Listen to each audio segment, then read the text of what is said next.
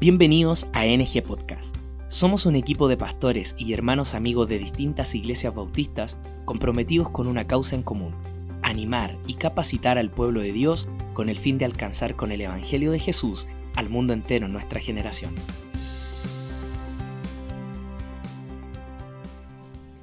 Bienvenidos al podcast de Nuestra Generación. Mi nombre es John Moncada, pastor de la Iglesia Bautista La Cruz en la comuna de Quinta Normal, y en esta oportunidad Seguiremos contestando tus preguntas sobre los últimos tiempos. Estaremos allí desarrollando el pasaje de Segunda de Tesalonicenses capítulo 2 del 3 al 12.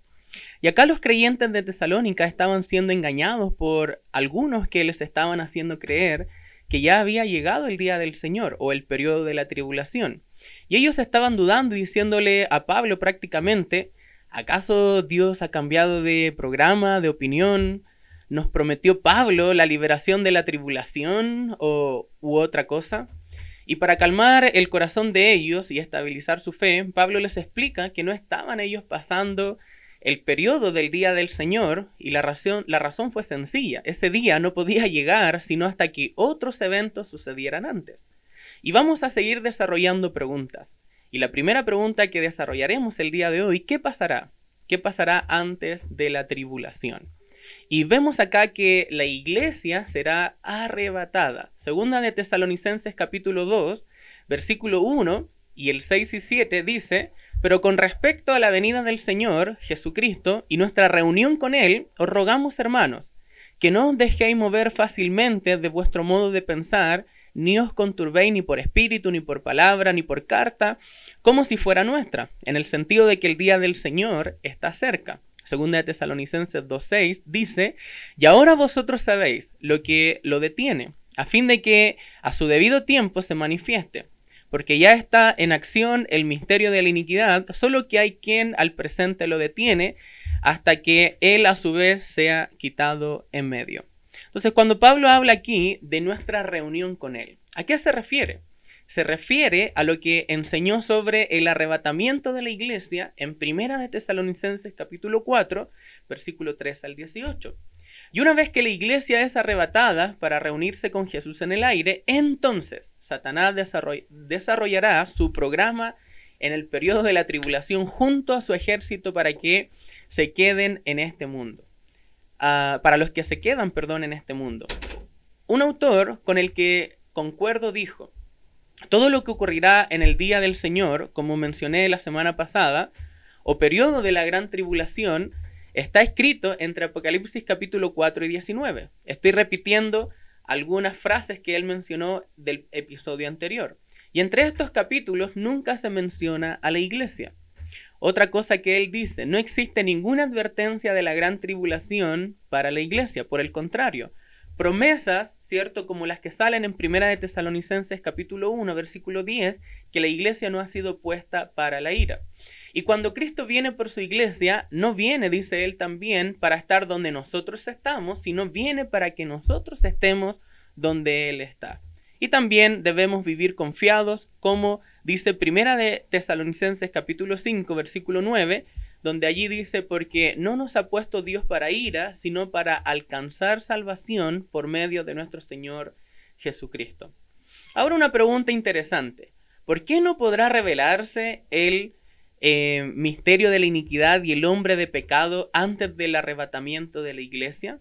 El versículo 7 responde a eso, porque alguien en el presente lo detiene hasta que sea a su vez quitado de en medio. Muchos dicen que es el Espíritu Santo que está reteniendo la venida del anticristo a través de la iglesia. La presencia de la iglesia está retardando el, juicio de Dios que ha de caer sobre el mundo. Como lo vemos en 2 de Pedro capítulo 3 versículo 9 al 10, el Señor no retarda su promesa, según algunos la tienen por tardanza, sino que es paciente para con nosotros, no queriendo que ninguno perezca, sino que todos procedan al arrepentimiento. Pero el día del Señor vendrá como ladrón en la noche, en el cual los cielos pasarán con gran estruendo, y los elementos ardiendo serán deshechos, y la tierra y las obras que en ella hay serán quemadas. Entonces tenemos dos caminos, el de la fe en Jesús y el del mundo y Satanás.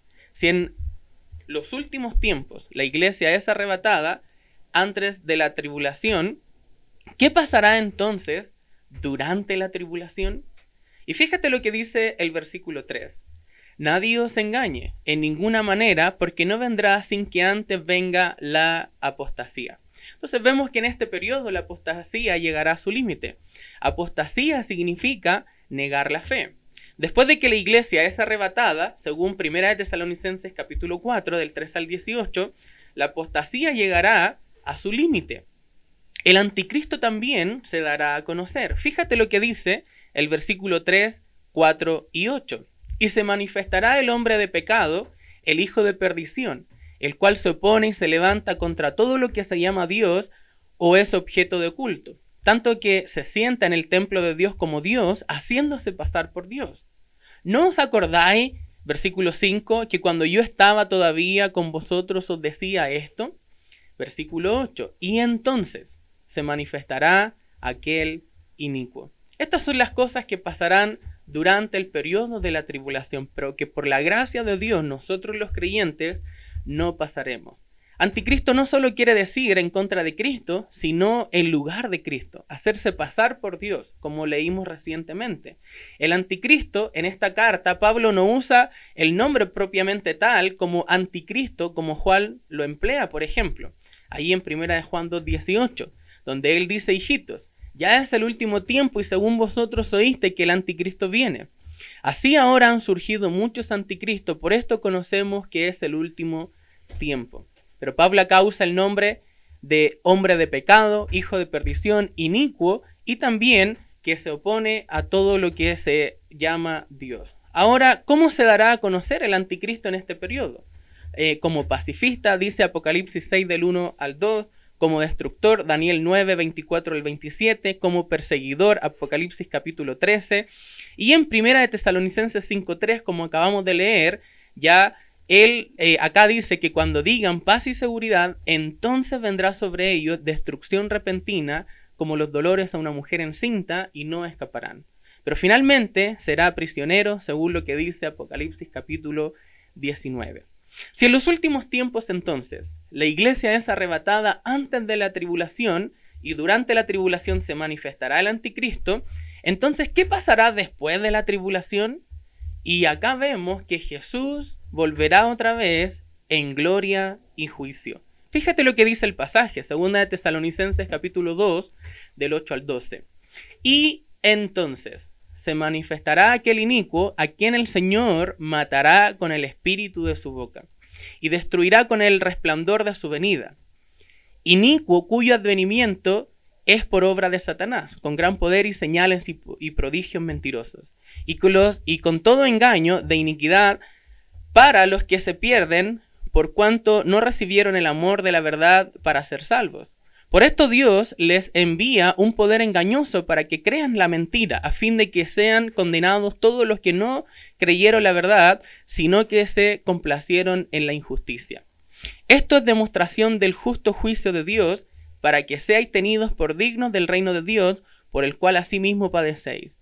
Porque es justo delante de Dios, dice 2 de Tesalonicenses 1, del 5 al 10 pagar con tribulación a los que os atribulan, y a vosotros que sois atribulados, daros reposo con nosotros, cuando se manifieste el Señor Jesús desde el cielo con los ángeles de su poder, en llama de fuego, para dar retribución a los que no, a los que no conocieron a Dios ni obedecen el Evangelio de nuestro Señor Jesucristo, los cuales sufrirán pena de eterna perdición, excluidos de la presencia del Señor y de la gloria de su poder, cuando, vengan aquel, en, cuando venga en aquel día para ser glorificado en sus santos y ser admirado en todos los que oyeron, por cuanto nuestro testimonio ha sido creído entre vosotros. Entonces aquí vemos que el anticristo será castigado, según el versículo 8 y 10. Aquí también en la venida del Señor los incrédulos también serán castigados, versículo 10 y 12. En el versículo 10 nos dice que todas estas personas tuvieron su oportunidad para poner su fe en Jesús, pero no lo hicieron. Por esto Dios, es decir, la consecuencia, la retribución, les envía un poder engañoso para que crean en la mentira. ¿A qué se refiere el versículo 11? Se refiere a lo mismo que pasó que le pasó a Faraón en el Antiguo Testamento, no sé si lo recuerdas, que en el fondo ya su corazón estaba tan endurecido que esto, cierto, le hizo resistirse a la verdad y esto trajo el juicio de Dios sobre la tierra. Los que Cristo juzgará no solo ah, no aman la verdad, según el versículo 12, sino que se complacen en la injusticia. ¿Has recibido tú la verdad? ¿Cuáles son algunas aplicaciones para poder terminar? Usa esta información para testificar a otros con urgencia. Como hablamos en el episodio anterior, muchas personas el día de hoy se están haciendo preguntas con el conflicto entre Rusia y Ucrania. ¿Será los últimos tiempos? ¿Será que estamos viviendo la tercera guerra mundial? ¿Será que estamos viviendo la tribulación? ¿Será que Cristo ya va a venir? ¿Será eh, haciéndose preguntas? Entonces aprovecha esas puertas abiertas para testificar. Otra cosa importante que debes estar haciendo es vivir en victoria no en derrota. Dios no nos ha puesto para ira. Los creyentes no pasamos por ese periodo de la tribulación porque, como vemos acá, Dios no nos ha puesto para ira. Vive confiado y vive también agradecido. Espero que este tiempo haya sido de ayuda y también de edificación para ti. Nos vemos en el próximo capítulo. Gracias por escuchar el podcast de nuestra generación. Esperamos ser de bendición para tu vida y ministerio. Para conocer más sobre nuestro ministerio, puedes visitar el blog nuestrageneración.org. No te pierdas el siguiente episodio, te esperamos.